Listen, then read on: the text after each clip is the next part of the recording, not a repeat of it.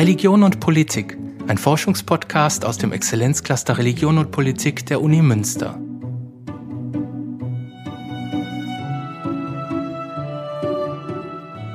Badeurlaub an der Nordsee. Dafür reisen jedes Jahr Tausende auf die Insel Norderney. Im 19. Jahrhundert war die Insel auch bei deutschen Jüdinnen und Juden beliebt. Bis in die frühen 1930er Jahre wurde sie zu einem Zentrum jüdischen Lebens im Deutschen Reich. Nicht nur zur Badesaison, wie Lisa Bachmann vom Institut für jüdische Studien der Uni Münster schildert. In der neuen Folge unserer Podcast-Reihe Zugehörig oder ausgegrenzt gibt sie anhand von Urlaubsschnappschüssen Einblick in eine wenig bekannte Episode aus 1700 Jahren jüdischem Leben in Deutschland. Sie sehen zwei Bilder, die ich gewählt habe, um darzustellen, dass jüdische Badegäste im Zeitraum zwischen der Mitte des 19. Jahrhunderts und den frühen 1930er Jahren einen bedeutenden Teil des Badelebens und des Stadtbilds im Nordseebad Norderney ausgemacht haben.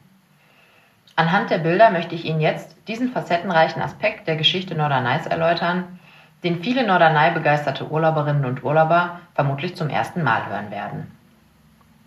Wenn wir die Bilder anschauen, sehen wir links die Familie Zander. Die Mutter Gertrud Zander mit ihren beiden Kindern Renate und Klaus.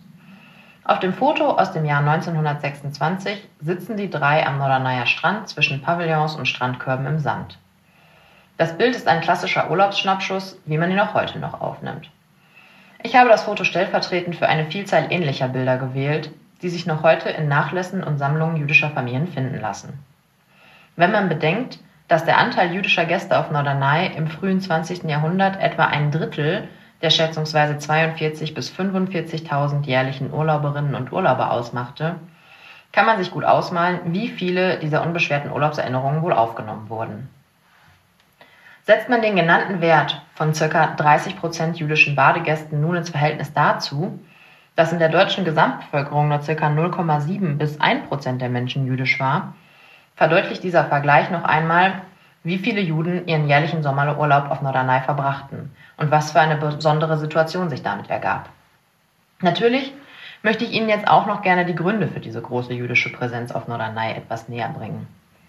Zum einen etablierte sich mit der generellen Entwicklung Norderneys zu einem beliebten Badekurort dort schon früh eine saisonale Infrastruktur, die sich eindeutig an die Bedürfnisse religiöser Juden richtete.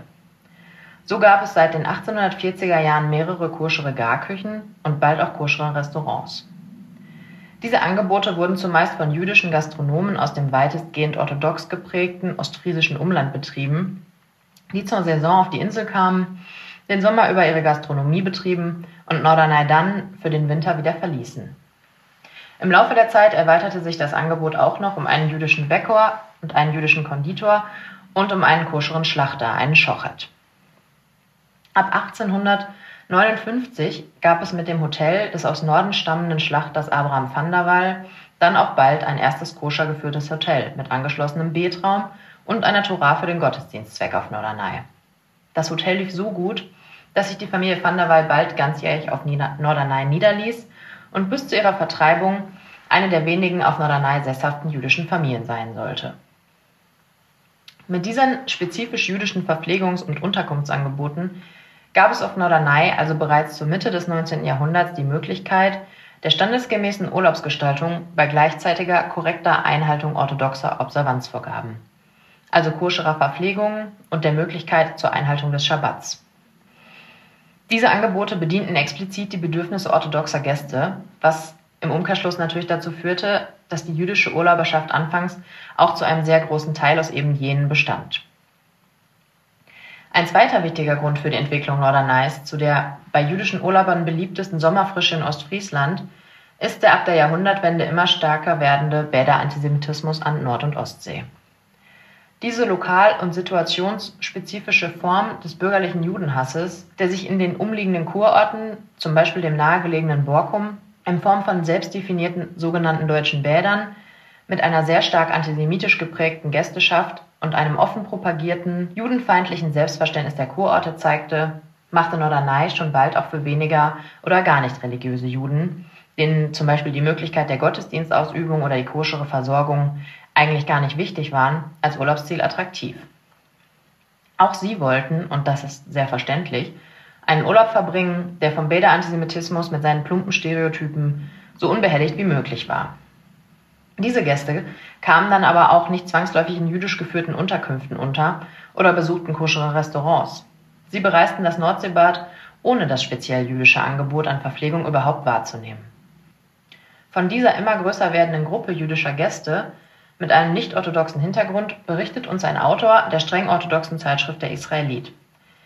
Er schreibt im Jahr 1904 in einem Badebrief von seinem Norderney-Aufenthalt und sagt, Zitat, die anhaltend heiße Witterung führt in diesem Jahr eine wahre Völkerwanderung an die Gestade der Nordsee, insbesondere aber nach Norderney. Liest man die täglich erscheinenden Chorlisten durch, dann findet man das Am Kadosh, also das heilige Volk, am stärksten vertreten. Doch in den jüdischen gut geleiteten Restaurants, Hoffmanns Hotel Falk und Hirschs Restaurant Kohn, wird dieser Andrang nicht im gleichen Maße verspürt, wenngleich zum Klagen für die Inhaber aber auch keine Veranlassung vorliegt. Würden die jüdischen Gäste alle auf rituelle Kost reflektieren, was sie ja leider nur zu einem geringen Teile tun, dann gäbe es hier ein dankbares Feld für den Verein zur Errichtung ritueller Speiseweiser. Zitat Ende. Und so bildete sich dann im Zuge der stetigen Zunahme jüdischer Badegäste auf Norderney unter ihnen auch bald die breite Vielfalt des deutschen Judentums um die Jahrhundertwende ab. Neben religiösen, als orthodox oder konservativ zu bezeichnenden Juden reisten bald auch eher säkulare und oder stark assimilierte Juden aus dem In- und Ausland ins Nordseebad. Die Organe der jüdischen Presse geben uns einen guten Aufschluss darüber, welche Strömungen und Gruppierungen auf Norderney vertreten waren. So wird neben orthodoxen und reformorientierten Juden auch über Mitglieder der als ultraorthodox zu bezeichnenden Agudat Israel sowie über Angehörige des Breslauer Theologischen Seminars berichtet. Letzteres ist dem positiv historischen Judentum nach Zacharias Frenkel zuzuordnen. Außerdem ist bekannt, dass der Zentralverein Deutscher Staatsbürger jüdischen Glaubens, der CV, regelmäßig Veranstaltungen auf Norderney abhielt. Und auch Zionisten waren auf Norderney zugegen. Sie veranstalteten zum Beispiel eine Spendenaktion anlässlich des 25. Todestages von Theodor Herzl. Darüber hinaus gab es seit den 1910er Jahren auf Norderney auch ein Erholungsheim für kurbedürftige jüdische Kinder, das von der Hannoveraner Zionloge des unabhängigen Ortes Neibrit einer international agierenden philanthropischen Organisation unterhalten und geführt wurde. Eine sehr treffende Beschreibung der auf Norderney vertretenen innerjüdischen Vielfalt nimmt der bereits zuvor zitierte Autor des Badebriefs 1904 in seiner Berichterstattung über das jüdische Badeleben vor. Er schließt seine Ausführung mit dem Satz Im Ganzen aber leben hier, namentlich am Strande, alle Schattierungen in voller Eintracht nebeneinander. Zitat Ende.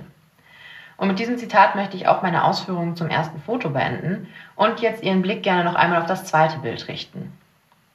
Wir sehen hier die Synagoge auf Norderney im Jahr 1904. Es ist ein nicht allzu großes Gebäude, das vom renommierten deutsch-jüdischen Architekten Edwin Oppler entworfen wurde und welches trotz seiner Beschaffenheit aus Backstein durch seine sakrale Architektur eindeutig als Gotteshaus zu erkennen ist. Auf dem obersten Giebel ist zudem ein Magen David, ein Davidstern angebracht. Nun gehörten Synagogen im 19. und frühen 20. Jahrhundert eindeutig mehr und auch mit eindeutig mehr Selbstverständlichkeit zum Stadtbild deutscher Orte und Städte, als das heute der Fall ist. Aber dennoch stellt die Synagoge auf Norderney etwas ganz Besonderes dar. Sie wurde nämlich in den 1870er Jahren auf Bestrebungen jüdischer Stammgäste aus Hannover, Breslau und Hamburg hin erdacht, finanziert und realisiert. Zuvor betete man in regelmäßig wiederkehrender Zusammensetzung im Betlokal des Van der Walschen Hotels.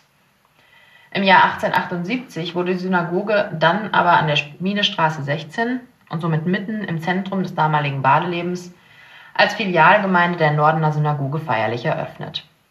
Sie diente fortan bis ins Jahr 33 in der Badesaison als Zentrum des religiösen jüdischen Lebens auf Norderney.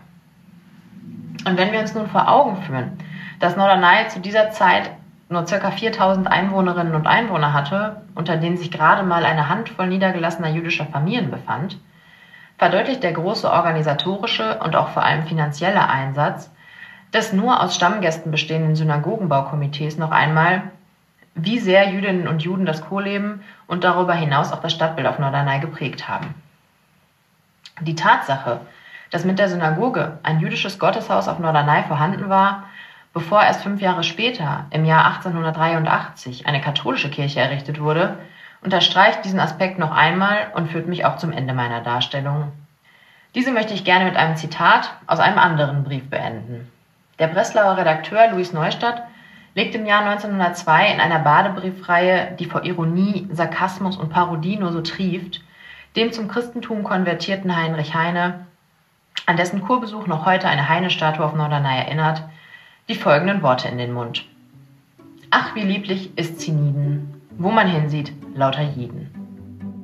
Das war die heutige Folge unserer Podcast-Reihe Zugehörig oder ausgegrenzt? 1700 Jahre jüdisches Leben in Deutschland mit der Judaistin Lisa Bachmann vom Institut für jüdische Studien der Uni Münster. In der nächsten Folge spricht der Historiker Olaf Blaschke über antisemitische Feindbilder im Katholizismus.